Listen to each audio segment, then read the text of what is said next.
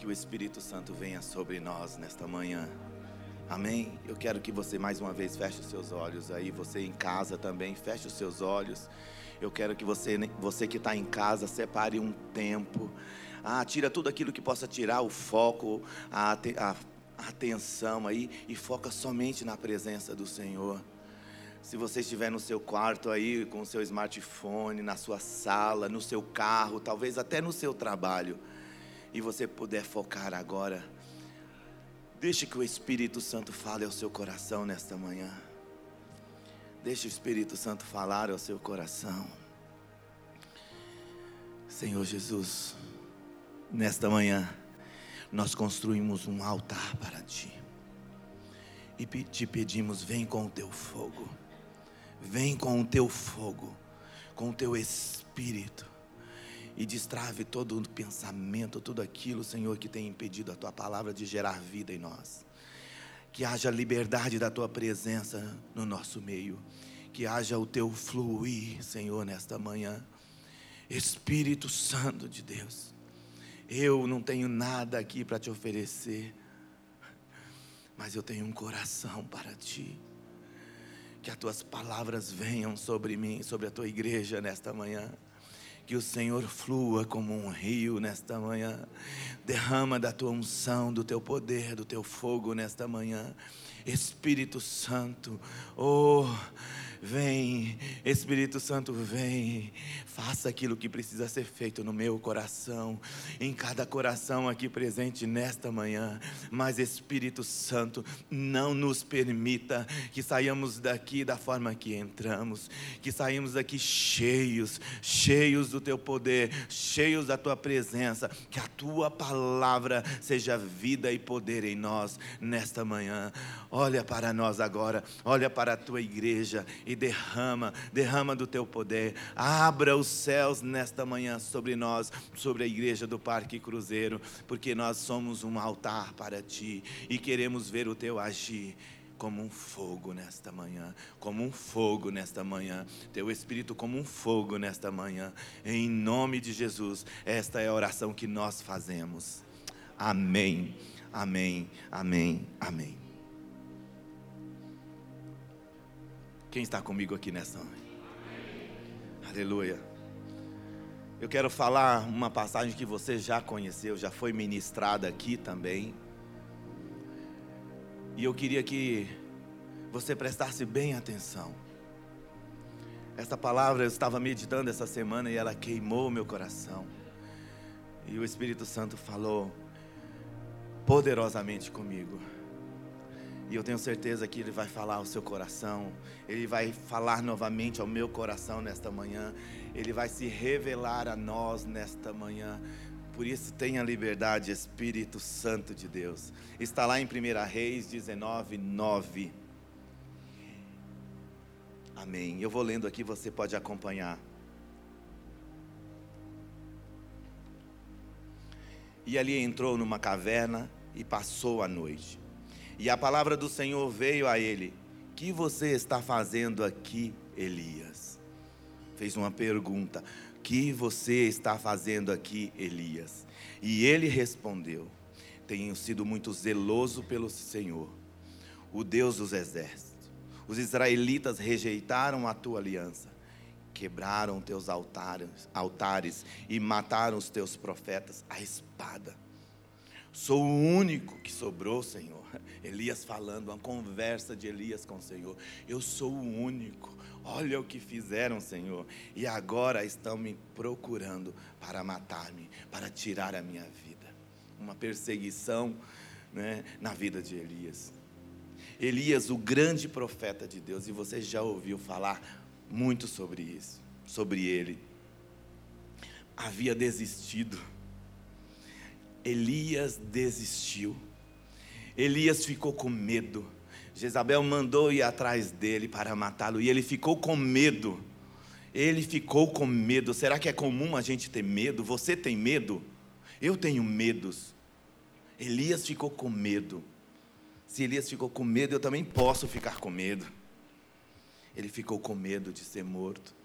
E ele foi se esconder, se afastou Se afastou de tudo aquilo que ele precisava fazer, tudo aquilo que o Senhor ordenara a ele fazer. Ele se afastou, ele se escondeu.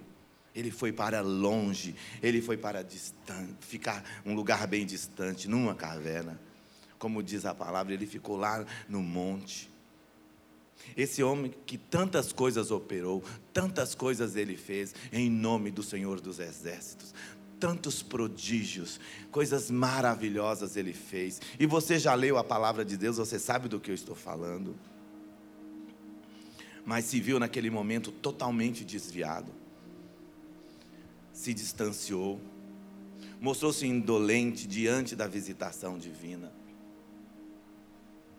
descartou tudo Elias abdicou, abriu mão do seu ministério e do próprio Senhor. Ele abriu mão do próprio Senhor. Ele fugiu, ele se escondeu. E entrando numa caverna, pediu para si a morte. Não vale a pena, Senhor, viver assim. Ele começou a olhar para a situação, ele começou a olhar para os problemas, ele começou a olhar para o, o, Jezabel, ele começou a olhar para os perseguidores, ele começou a olhar para a situação e viu uma nuvem negra, ele viu medo e ele se, se escondeu. Elias acabara de enfrentar o estresse de um grande duelo, uma batalha espiritual com profetas de Baal e seus deuses no Monte Carmelo. Imagina durante o embate, e mas o final de tudo isso foi a bênção de Deus. Mas eu queria que você prestasse atenção. Imagina a força, imagina o, ali a pressão espiritual, psicológica que ele viveu, que ele vivenciou naqueles dias em que ele estava desafiando todos aqueles profetas de Baal. E parecia que depois, quando terminou todo aquele duelo, que tudo estava muito bem resolvido tudo estava tudo muito certo conforme Deus havia planejado, conforme Deus tinha colocado no coração de Elias. Era motivo de alegria, era motivo de gratidão, era motivo deles saltar na presença do Senhor pelo que o Senhor fez. Mas ele se escondeu. E Elias esqueceu que durante aquela batalha veio a vitória, veio o fogo, o poder de Deus naquele lugar. E a multidão que estava em volta, a multidão que foi atraída para aquele duelo ali, se rendeu aos pés de Deus, se curvou diante do altar de Deus e falou em alta voz, um exército, uma multidão dizendo assim: só o Senhor é Deus, só o Senhor é Deus. Elias presenciou tudo isso, viu tudo isso acontecer, mas se distanciou, se escondeu. Talvez o seu último esforço tenha lhe extraído vigor. Talvez todo aquele esforço, naquele é, sacrifício, naquele clamor, naquele empenho, talvez tenha tirado todo, extraído todo o vigor de Elias. E ele não se sentia mais em condição de avançar, ele não se sentia mais em condição, condição de seguir, de ir à frente. O medo dominou. Talvez você, nesta manhã, eu que aqui estou falando com você, não tenho prosseguido, não tenho avançado e não tenho feito coisas maiores e melhores porque o medo tem impedido de avançar, a situação. Eu olhei ao meu redor e vi problemas, à direita e à esquerda, eu olhei à frente e vi problemas, e talvez tudo isso tenha feito eu me esquecer de quem eu sou, do que quem eu sou para Deus. E o que Ele pode fazer através de mim eu queria que você olhasse para você e você pensasse o que Deus pode fazer através de você, o que Ele tem para fazer através de você, e Ele vai fazer, Ele vai fazer, Ele vai fazer com você obras maiores e melhores, Ele vai fazer algo grandioso na sua vida. Elias se esqueceu disso, Elias se esqueceu que ele orou e Por três anos ficou sem chuva. Ele esqueceu que ele orou e depois a chuva veio. Ele desafiou deuses de Israel e os seus profetas, e a palavra de Deus veio e se cumpriu, e todo o exército de Baal foi desfeito, o fogo desceu, o poder de Deus veio de uma forma extraordinária. Elias esqueceu do poder de Deus. Elias esqueceu de tudo que ele falou para grandes reis, conforme a direção de Deus. Elias esqueceu do, que, do poder que Deus usou na vida dele para restaurar, para fazer reinos vencedores e conquistar grandes batalhas. Elias esqueceu que ele estava diante de uma situação, cuidando de uma, cuidando de uma viúva que foi ao seu encontro e apresentou para ele o seu filho que estava morto. Elias esqueceu que ele orou ao Deus eterno, ao Senhor, ao grande eu sou, e a vida voltou para aquela, aquela criança. Elias esqueceu do que estava em suas mãos, do que Deus tinha colocado em suas mãos, e virou as costas e foi para onde ele quis, foi para se esconder. Elias se escondeu com medo Elias esqueceu que quando ele passou a capa, o rio Jordão se abriu e ele passou em terra seca, em terra, em terra firme e não molhou a ponta dos seus dedos. Elias esqueceu do que Deus é capaz de fazer e se escondeu. Quantas vezes eu me escondi de Deus? Quantas vezes eu me escondi de Deus? Porque olhava para mim e achava que eu não era capaz de fazer nada e me escondia. E esquecia das coisas que ele tem feito. Eu queria que você pensasse um pouquinho. Nós iniciamos nossa, o nosso tema sobre replante, que vai ser setembro inteiro. No dia 7 nós teremos aqui o mover de Deus neste lugar.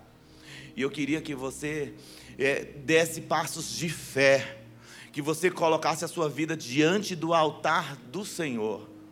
Eu queria que nesta hora, nesse tempo que nós estamos vivendo, você olhasse para as igrejas básicas que você liderava, você líder que está aqui, você discipulador, você que está em casa também.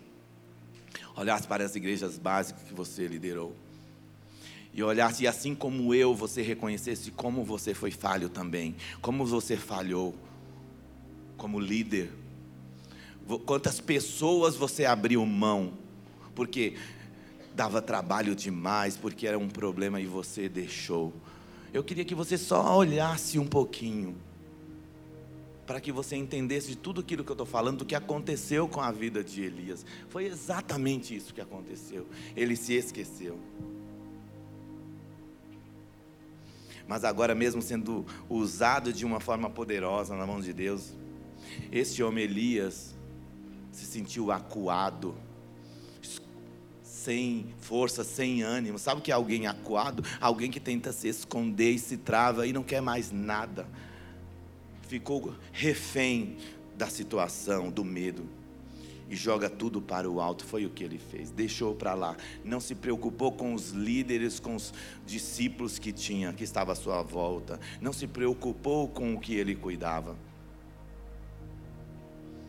Algo me chama a atenção nessa passagem que acabamos de ler. O agir de Deus na vida de um homem. O agir de Deus na vida de um homem. E eu quero falar, eu dei uma introdução só para você relembrar a história que você já leu, porque todo mundo aqui lê a Bíblia, amém? Todos os dias, né, Pastor Rogério? As pessoas aqui na nossa igreja leem a Bíblia. Eu estou falando isso com alegria. Eu estou falando isso com alegria, você que está em casa, porque a nossa igreja, nós temos jovens, nós temos adultos, todo mundo tira um tempo para ler e meditar na palavra. Glória a Deus. E você conhece essa passagem lá em 1 Reis, porque é logo no começo, né, no Antigo Testamento, você já leu e você está relendo né, várias vezes. Olha o que o nosso Deus fez, é impressionante o agir de Deus. Olha só, Deus foi até a caverna para resgatar Elias de uma desistência e tentar tirá-lo da caverna. Apesar do seu desvio, das palavras rebeldes que saíram da boca de Elias, apesar da sua indolência em reagir na fé, apesar da amargura do seu coração, Deus vai até aquele lugar para fazer aquele homem voltar para o seu caminho. Olha que coisa maravilhosa. Deus vai ao encontro de um homem para mostrar quem ele é. Olha que coisa linda Deus faz. Você vai entender que mais para frente melhor isso. Olha, você vai ver o que Deus fez com a vida de Elias, a posição de Deus, a postura de Deus, o agir de Deus na vida dele. E é assim que Deus age conosco. Eu quero que você grave isso, porque o Senhor vai falar ao seu coração. Deus age de uma forma poderosa conosco. Ele olha diferente de como o homem olha. Ele olha diferente de como as pessoas que estão à sua volta olham. Deus olha diferente para mim e para você. Ele não vê como homem. Deus não vê como homem. Sabe por quê? Porque eu e você, nós somos julgadores, nós somos falhos, nós erramos, nós apontamos o dedo. Ah, Jesus, tenha misericórdia de nós. Derrama teu amor, ágape. Derrama o teu amor sobre nós, porque nós precisamos aprender a viver conforme a tua palavra, viver conforme o teu querer, ser a expressão da tua glória e do teu caráter. Nós precisamos, Jesus, viver a essência desse amor transformador, da forma como o Senhor atuou na vida de Elias. Nos ajuda a ser assim como igreja, como líderes, como pastores. Nos ajuda, nós precisamos, nós necessitamos, Senhor. Primeiro ponto, eu vou falar quatro pontos aqui com você. Primeiro, não existe super-homens na fé. Deixa eu falar uma coisa. Você pode colocar a camiseta linda que você quiser. Cadê meu amigo Nelson? Né? Você estava com o do super-homem, não é, Nelson? Eu sei que o Nelson não é assim, é só a camiseta que ele gosta.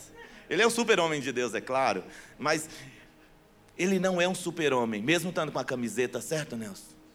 Não existem super-homens, super-líderes, super-pastores, super-diáconos, discípulos, profetas, não existe super, super, não. Existem homens que Deus usa. Existem mulheres que Deus usa. Existem crianças que Deus usa. Eu sempre enfatizo pelas crianças porque eu vejo o poder de Deus falando na, nas vidas das nossas crianças. Eu vejo como elas são comprometidas, como o ministério infantil tem sido frutífero. Eu vejo o agir de Deus e eu enfatizo sempre que Deus usa homens, mulheres, jovens, crianças, porque eu tenho visto. Fome e sede é a expressão disso, é o resultado, é a prova disso, de que Deus usa as pessoas, os jovens. E nosso Deus continuará nos usando, em nome de Jesus, nos visitando e se revelando a nós. Não existe super-homens na fé. Se Elias, o grande profeta, que fez descer fogo do céu, e que era tido pelos inimigos do altar como perturbador de Israel. Por quê? Porque ele falava aquilo que Deus falava, mandava ele falar. Ele agia exatamente como Deus mandava agir. E quando Deus mandava Elias falar e fazer, o poder acontecia. Tudo que o Senhor colocava nas mãos dele, direcionava ele, acontecia. Então, as pessoas tinham medo. O exército de Baal tinha medo, porque sabia que quando estava face a face com Elias, estava face a face com a glória de Deus, com a presença de Deus, com o poder de Deus. Mas esse homem entrou uma crise tamanha, tamanha a ponto de desviar-se. Isso pode acontecer com qualquer um de nós. E você está aqui, você que é líder, você que é discípulo, porque nós temos uma igreja de discípulos, discípulos que se multiplicam, que geram discípulos que multiplicam, uma igreja viva. Então, o que eu vou falar aqui não é novidade para você. Quantas vezes você tem visto alguém lá desviar? E talvez a desculpa, ah, porque eu não consigo durante a semana. Irmãos, eu não estou apontando o dedo para ninguém, amém? Estou dando exemplos. Como diz o pastor Rogério, eu vou falar para a bateria aqui, ó. faz de conta que é ela. Né? Então, quantas vezes e até olhando para você também. Ah, hoje eu não vou não. Não vou no meu encontro de homens não, estou cansado demais. Deixa para lá. Sabe, quando você tem uma postura assim, você deixou a presença de Deus de lado. Você deixou o agir de Deus de lado. Você deixou a vontade de Deus de lado para viver a sua. Quantas vezes lá na sua igreja básica, você que é líder, deixou também, abandonou, chegou para o seu discipulador e falou: Não quero mais, não quero mais. Ó oh, Senhor, nós vamos replantar todas essas pessoas, todas essas igrejas básicas, em nome de Jesus. Será um replante, onde não ficará ninguém de fora, não ficará nenhum lugar aqui nesse bairro que a glória de Deus irá se manifestar, todos os lugares. Nós vamos passar nas ruas aqui, nós vamos ouvir as canções, a adoração, saindo dos lares, a presença de Deus se manifestando em cada lar. Será poderoso. Mas sabe, esse homem que entrou numa crise, esse homem que fez tudo isso, ele deu um basta porque ele não vigiou. Ele se deixou ser envolvido com os seus problemas e esqueceu da glória de Deus, do poder de Deus na vida dele. Ele se deixou, se permitiu, não vigiou. Vigiar porque se pode acontecer, se, se pôde é, acontecer tudo isso, queridos, com Elias, com um homem né, cheio do poder de Deus, que era usado e ousado para fazer as coisas de Deus, se aconteceu com Elias, ele se desviou, ele se enfraqueceu, ele se escondeu. Se isso aconteceu com ele, acontece com qualquer um de nós. Todos nós estamos sujeitos a viver isso. Isso pode acontecer com cada um. Quem pode ser tão seguro de si mesmo a ponto de dizer: Isso não acontece comigo? Quem? Quem aqui? Quem aqui pode dizer que não pode acontecer o que aconteceu com Elias? Quem aqui pode dizer que não pode acontecer com você o que aconteceu com seu irmão? Quem aqui pode levantar as mãos e dizer: Eu não, eu não vou pecar, eu não peco, eu sou um super crente, eu tenho um, um um desenho aqui de super-homem, nada pode acontecer comigo. Isso não acontece comigo. Quem pode aqui? Quem pode levantar a mão e dizer que não enfrenta problemas e que não tem dificuldade? Quem aqui pode dizer que nunca pensou em desistir? Ah, Jesus. Quem? O Senhor está restaurando altares nesta manhã. O Senhor está restaurando corações nesta manhã. O Senhor está restaurando a liderança dele nesta manhã. Porque, olha, aquele que se acha firme demais, forte demais, invencível, super crente, cuidado, cuidado que você pode cair. Cuidado, vigia. Por isso que eu falei vigiar. Vigiar, orar sem cessar, estar atento à vontade de Deus. E se quando vier a voz do inimigo, você, em autoridade, dizer assim: ó, sai. Sai, porque não há lugar aqui na minha mente, no meu coração para ti. Quem pode dizer isso? Quem pode dizer isso? 1 Coríntios 10, 12 diz: Assim, aquele que julga estar firme, cuide-se para que não caia. Olha que a palavra de Deus, não sou eu que estou falando, não, irmão, não é o João que está aqui à frente, é o Senhor. Cuide, irmão, é necessário que eu e você estejamos atentos. Porque os problemas vêm, as fraquezas vêm, as dificuldades vêm, as lutas vêm. E eu e você não devemos jamais achar que isso não pode acontecer conosco. Isso pode acontecer na família mais linda que você possa imaginar. Os problemas não escolhem cor, raça, status, não. Os problemas não escolhem casa, eles vêm. Mas se nós estivermos firmes no Senhor, nós iremos dizer assim, ó, caia por terra agora todo pensamento contrário à tua vontade, à tua palavra, ao teu querer. Você dá ordem aos seus pensamentos. Eu sou um profeta do Senhor, porque nós temos profetas aqui, nós temos profetisas aqui nesta manhã. Nós temos mulheres e homens de Deus que são capazes de levantar em autoridade e falar: Eu rejeito toda ação do inimigo sobre a minha vida, sobre a minha mente, sobre a minha família, em o nome de Jesus, em o nome do Senhor dos Exércitos. Elias passou por isso, ele enfrentou isso no seu ministério. Ele enfrentou isso. Então, isso pode acontecer com qualquer um de nós. Eu queria que você, quando se deparasse com situações assim, que você olhasse para a sua vida. Porque quando nós paramos de julgar as pessoas, de ser julgadores, quando nós paramos de apontar o dedo para as pessoas, é porque nós entendemos que nós estamos na mesma situação, nós estamos no mesmo barco e que somos capazes de viver tudo aquilo que a pessoa viveu. Ponto 2. Deus não desiste daqueles que lhe pertencem. Eu queria que você guardasse isso no seu coração. Deus não desiste daqueles que lhe pertencem. Deus não desiste de você.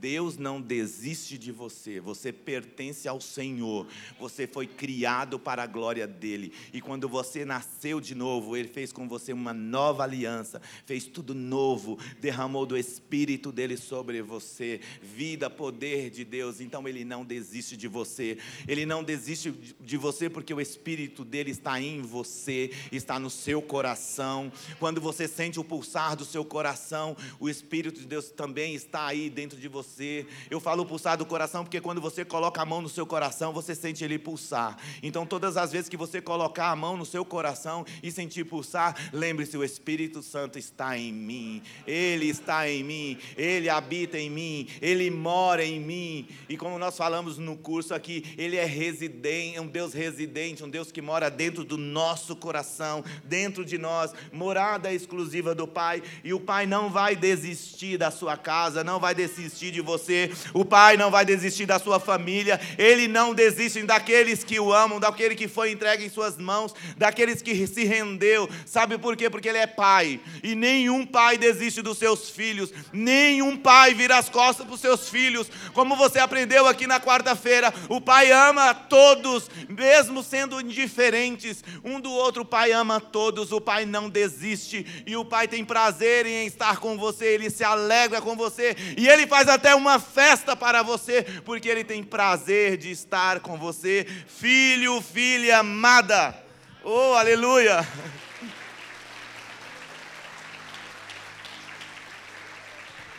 Glória ao teu nome. Deus não desiste daqueles que lhe pertencem. Eu pertenço ao Senhor, eu pertenço àquele que pode todas as coisas. O Senhor do seu alto trono de suficiência, o Senhor do seu alto trono de poder, poderia ter resolvido a questão do Elias num piscar de olhos. Quando Elias chegou diante dele e falou tudo aquilo, se derramou, virando as costas. Poderia descartar Elias num simples, simplesmente deixar que ele colhesse até os frutos que, do que ele plantou. Elias poderia, a partir de agora, colher os frutos amargos da sua desobediência, porque ele virou as costas para o Senhor. Mas ainda assim, o Senhor, o Todo-Poderoso, ele desceu ao nível da caverna para persuadi-lo, para convencê-lo, para falar com ele. Elias, Elias, o que você está fazendo, filho? Eu imagino esse encontro, eu imagino esse diálogo, porque a Bíblia não fala tudo. Amém? Mas eu imagino nós aqui conversando, filho, o que você está fazendo, o que você fez, por que você está aqui? Você acha que deveria estar aqui, filho, filha? O Senhor desceu, foi ao encontro o Senhor usou cenários ameaçadores para chamar a atenção de Elias. Você sabia, quando eu estava lendo isso, meu coração queimou. A forma de como o Senhor se manifestou, da forma que o Senhor fez. Ele usou, usou o vento, ele usou o terremoto, ele usou fogo. Mas ele usou uma voz suave, branda. Vamos ler lá para a gente, para os irmãos relembrarem, Nancy? 1 Reis 19, 11, 13. Isso aí, eu vou lendo aqui. O Senhor lhe disse: Saia e fique no monte da presença do Senhor, pois o Senhor vai passar, Elias. O Senhor falando. Então veio um vento fortíssimo. Fala vento. Fortíssimo. Foi isso que aconteceu. Que separou os montes esmigalhou as rochas diante do Senhor. Então você imagina então aquele vento e ele começou a girar e ele começou a quebrar as rochas, levantar as rochas, começou a fazer algo sobrenatural nunca visto. Nunca visto. Algo poderoso o Senhor fez naquele momento que ele estava indo até a caverna.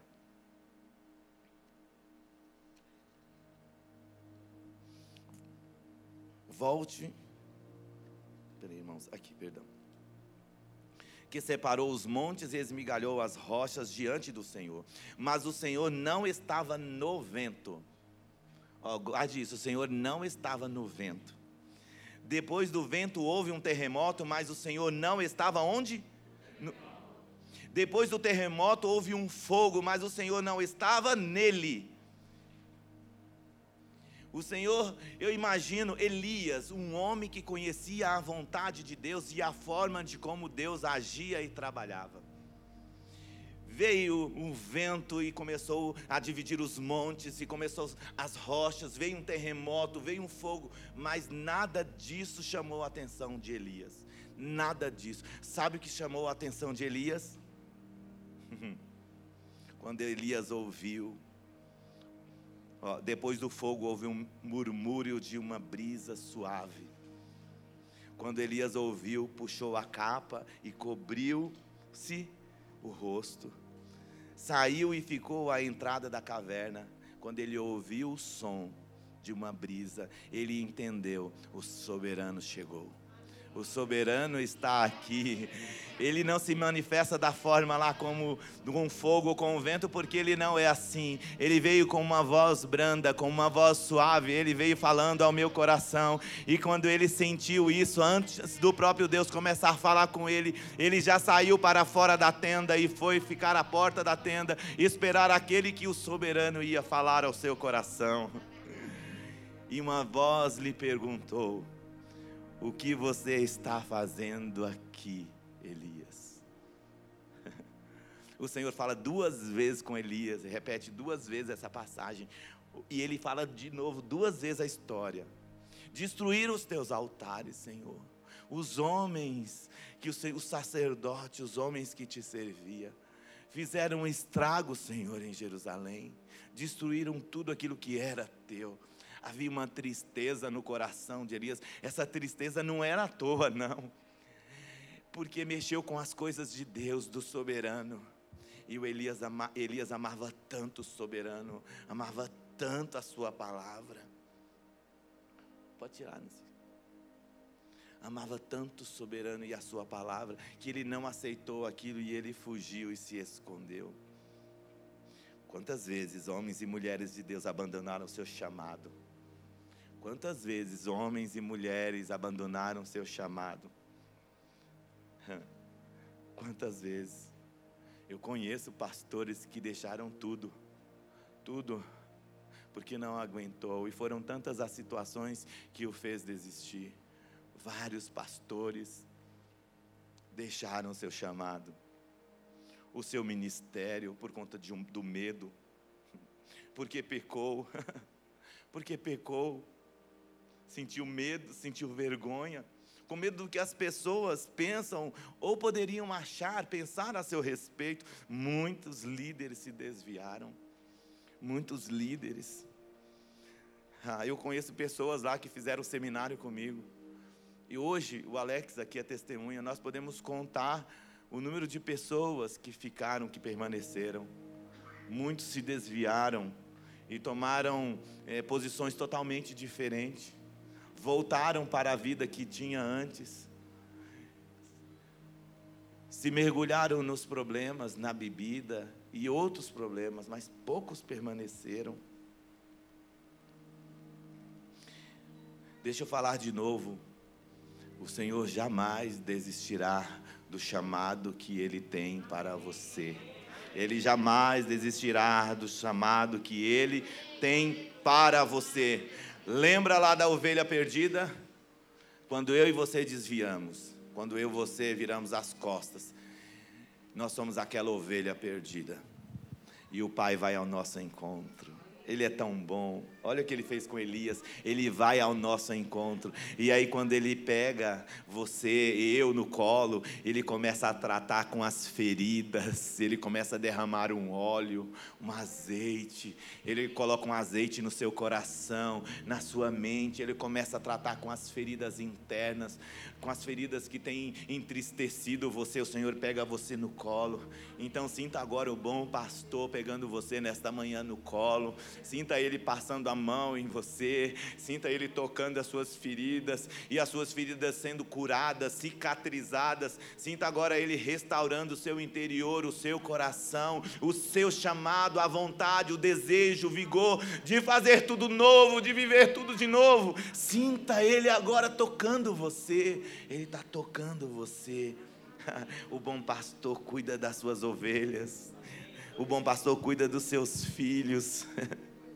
Olha lá aquele versículo que você já cansou aqui de ouvir, parece que todas as semanas a gente ouve. É porque o Senhor quer lá em Jeremias, Nancy. Olha isso, você já sabe de cor.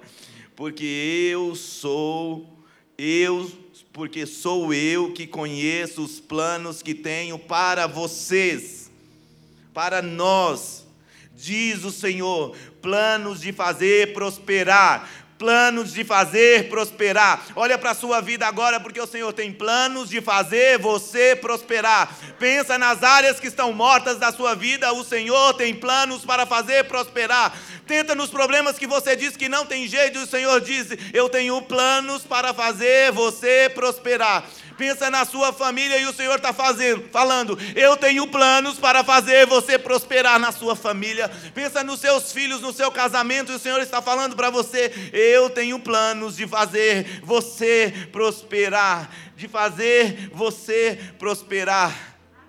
Eu não tenho planos, o Senhor não tem planos que possa causar dano, sofrimento para você. Isso não tem, não existe. O Senhor não tem isso para você, filho, filha. Ele tem planos para você prosseguir, para você prosperar, para você alcançar.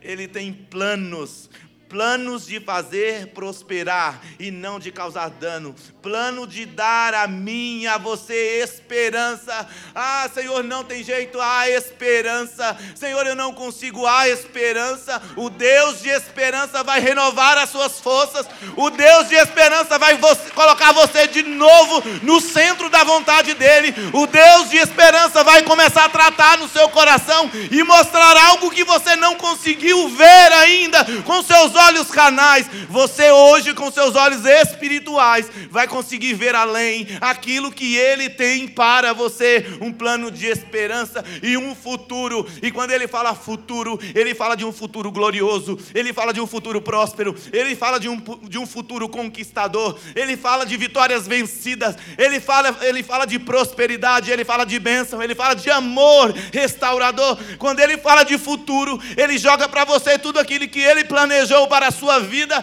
mesmo quando você estava ainda sendo gerado, gerada, eles já tinham planos de fazer você prosperar, de você conquistar. O que você está vivendo hoje é parte do plano de prosperidade que ele tem para você. Você está aqui hoje é parte desse plano, faz parte. Você vai chegar lá e o seu futuro será um futuro glorioso. E o legado que você vai deixar para a sua geração será um legado de um profeta, de uma profetisa que venceu, que não desistiu, que não olhou para trás, que não olhou para as circunstâncias, que não olhou para os problemas, mas olhou para o grande eu sou e falou: o Deus de esperança, o Deus de paz está comigo. Aleluia. Pode tirar, Nancy. Sabe por quê, querido? Falando tudo isso para você. Ponto 3 nenhum motivo ou argumento é plausível para a desistência.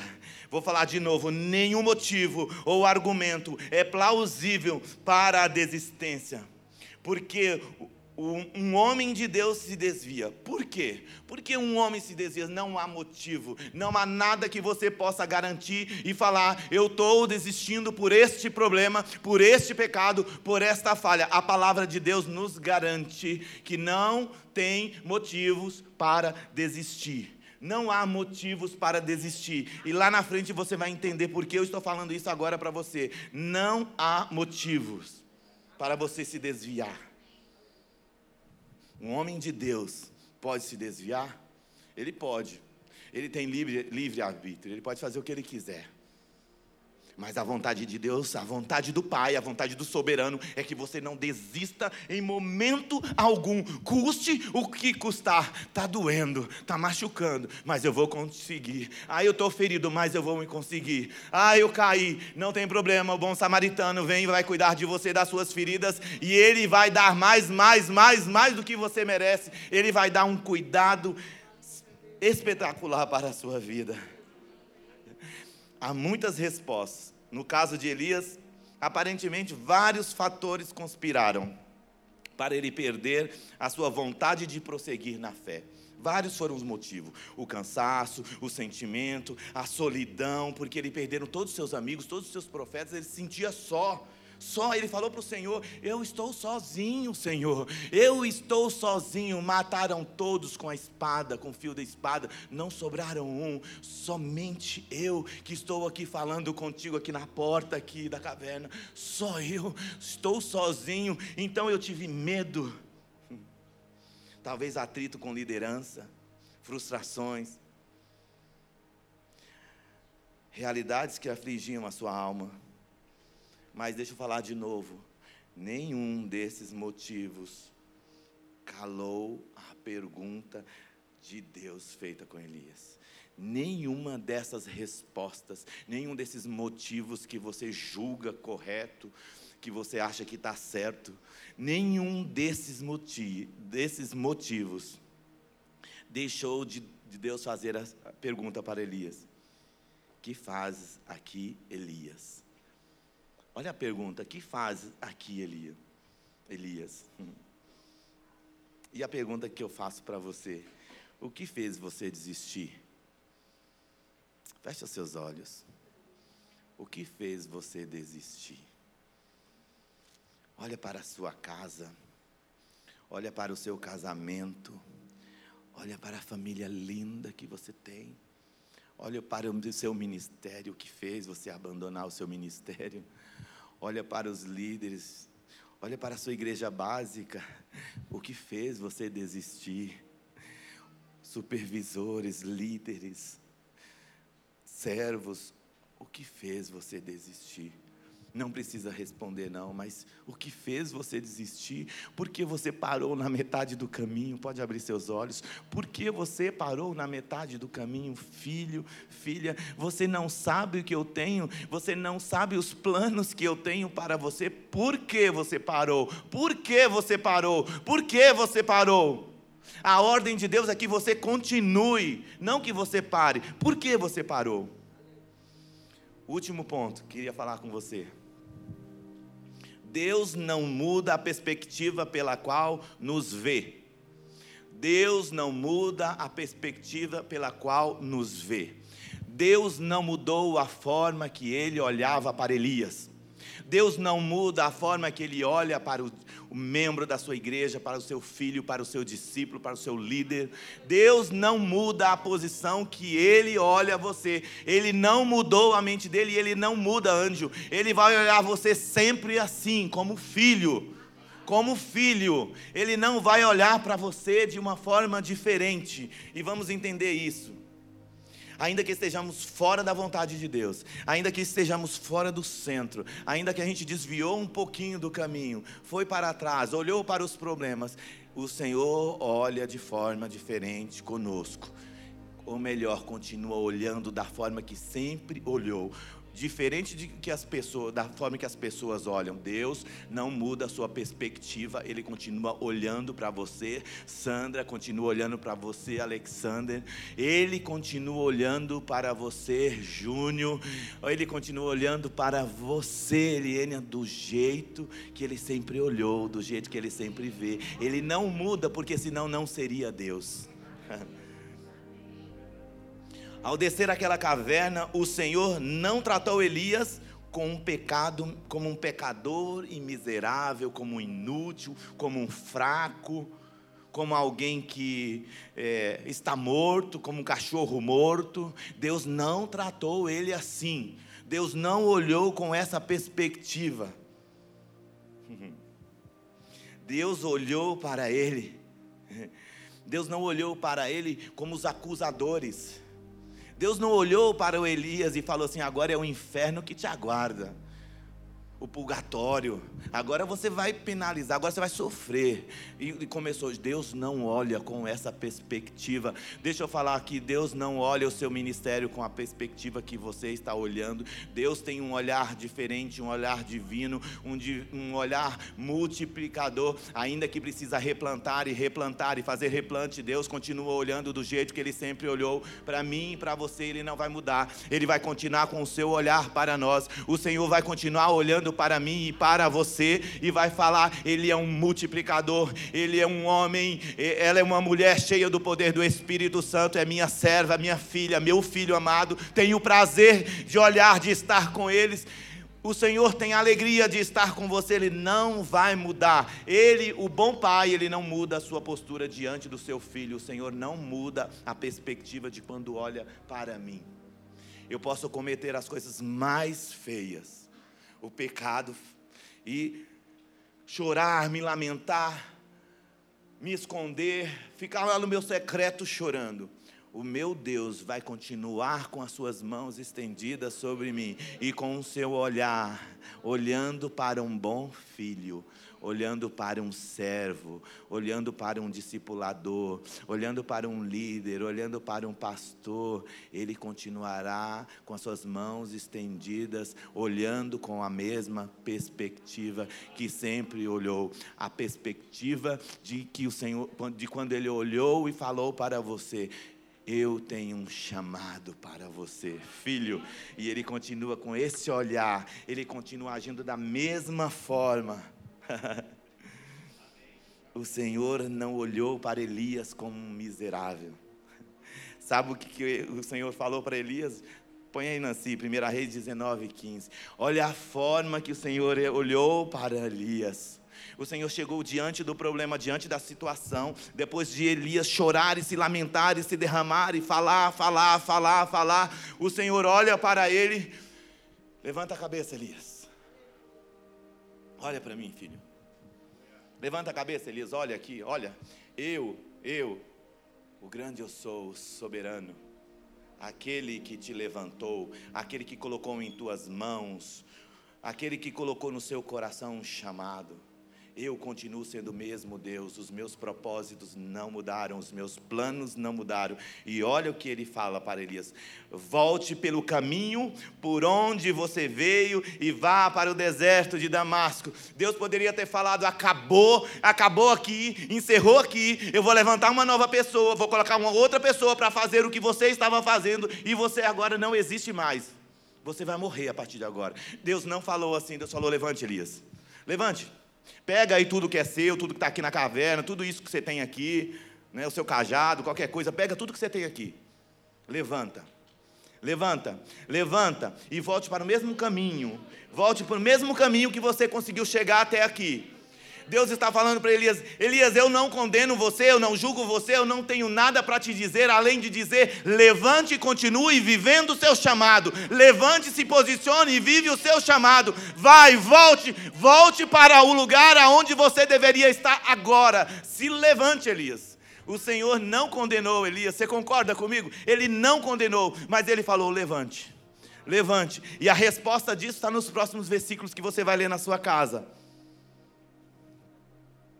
Sabe o que o Senhor falou para Elias naquele lugar, naquele momento? Sabe a resposta de Deus para Elias naquele momento? Foi assim: Elias, reis, reis ainda precisam ser levantados através do agir, através de você. Eu vou usar você para levantar novos reis, novos líderes, novos pastores, novos discípulos. Eu vou usar você eu vou levantar você para formar um exército de novo de sacerdotes. Eu vou levar você, levantar você, Elias. Vou colocar você na frente de novo. Sabe, querido, se Elias permanecesse na desistência, quantas coisas ele deve, deixaria de viver? Quantas coisas ele deveria deixariam de receber dos céus? Quantas coisas ele, ele deixaria de experimentar se ele desistisse? Elias ungiu um, novas pessoas. Ele não arquivou, o Senhor não arquivou o que ele tinha para Elias. Ele não arquivou aquilo que ele tinha para o coração do teu filho dos planos, ele não arquivou, ele continuou fazendo. E se você lá, ler lá na frente, você vai ver o Senhor dando direção. Olha, Elias tem reinos ali que precisa. Eu vou ungir aquele como rei, eu vou levantar aquele como profeta. E, e o Senhor começa a mostrar para ele, e ele começa a fazer isso, e o agir de Deus começa a se manifestar. Sabe o que, que nós vemos aqui? Nós vimos aqui um, um chamado sendo restaurado pelo amor, pela graça, pelo favor de Deus. Nós vimos aqui o amor de Deus se manifestando de forma poderosa, sem acusar, sem apontar o dedo. Nós vemos aqui o poder de Deus transformando e mudando a história de Elias e dizendo: Eu tenho muito mais para você, eu tenho muito mais para você. É isso que o Senhor está falando. Eu quero que você fique de pé agora. Fique de pé. Fique de pé.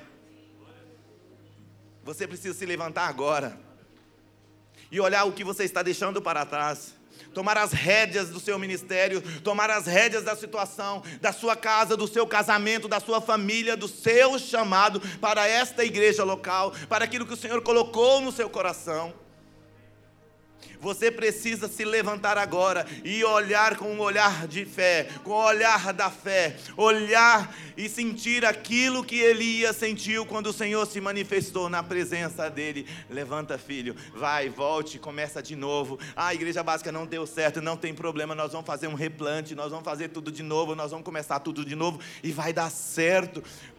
Levante se posicione, porque sou eu que estou à frente. Eu sou o Deus forte, eu sou o Deus poderoso, sou eu que te, agi, te ajudo em todo o tempo. O Senhor ficou apenas na entrada da caverna. Fecha seus olhos. Ele sabe do que você precisa. Ele sabe do que você necessita.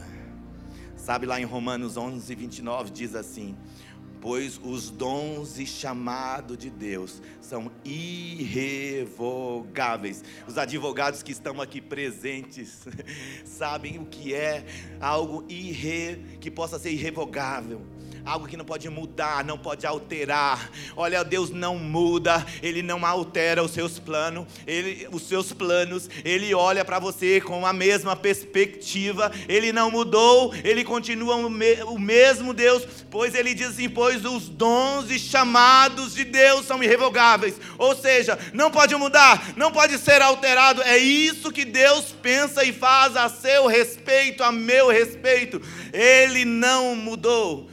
Aleluia. Aleluia. Aleluia. O Senhor não muda. O Senhor não mudou a forma de olhar para você. Os seus planos, o seu futuro, ele continua cuidando da mesma forma. O seu ministério, Ele continua fortalecendo da mesma forma. Ele estende as mãos fortes e te levanta e te sustenta e cuida de você. Ele não mudou e Ele não pode mudar porque Ele vê de uma forma diferente. O amor do Pai nos envolve nesta manhã. Oh Espírito Santo de Deus, olha para nós agora, como nós precisamos, como nós necessitamos. Ó oh, Espírito Santo, olha para nós agora, como nós precisamos do teu agir, como nós como igreja precisamos de uma restauração. Nos ajude, nos ajude. Nós queremos ganhar novas vidas para Jesus. Nós não queremos desistir do nosso chamado frutífero que o Senhor colocou em nossas mãos. Nós não queremos olhar como o homem vê, nós queremos olhar da forma que o Senhor olha e profetizar e declarar: viveremos coisas maiores e melhores neste lugar. Experimentamos, experimentaremos da grandeza e do poder de Deus. Não faltará nada porque ele continuará sustentando e fazendo tudo. Ele não olha para você para te acusar, ele olha para dizer para você: levante e tome o seu lugar de novo e faça tudo de novo, porque não acabou. Eu tenho muitas coisas para fazer ainda através de você. Se levante e se seja renovado nesta manhã. O Senhor está derramando sobre você uma unção de amor, uma unção de renovo sobre a sua vida, sobre o seu ministério, sobre a sua casa, sobre a sua família. O Senhor está fazendo tudo novo nesta manhã. Receba no seu espírito novo do Senhor, receba no seu espírito o fogo de Deus queimando o seu coração nesta hora O Espírito Santo de Deus é aquele que convence, o Espírito Santo de Deus é aquele que faz. Ele continua agindo em seu favor o Deus de Israel, o nosso amado Jesus, aquele que fez uma aliança conosco, ele não muda, ele não muda, os seus planos são irrevogáveis, ele não muda, ele continua sendo Deus e agindo da mesma forma, e agindo Deus, quem impedirá? Agindo Deus, quem impedirá? Agindo Deus, quem impedirá de sermos uma uma igreja forte, agindo Deus, quem impedirá de sermos vencedores? Agindo Deus, quem impedirá você de ser um vencedor? Lá onde o Senhor te colocou, lá onde Ele posicionou você, não importa onde você está, porque Ele vai até a caverna, Ele desce, Ele vai ao seu encontro e fala: Filho, vem, filho, vem, filho, vem, porque é apenas o começo. É apenas o começo. É apenas o começo.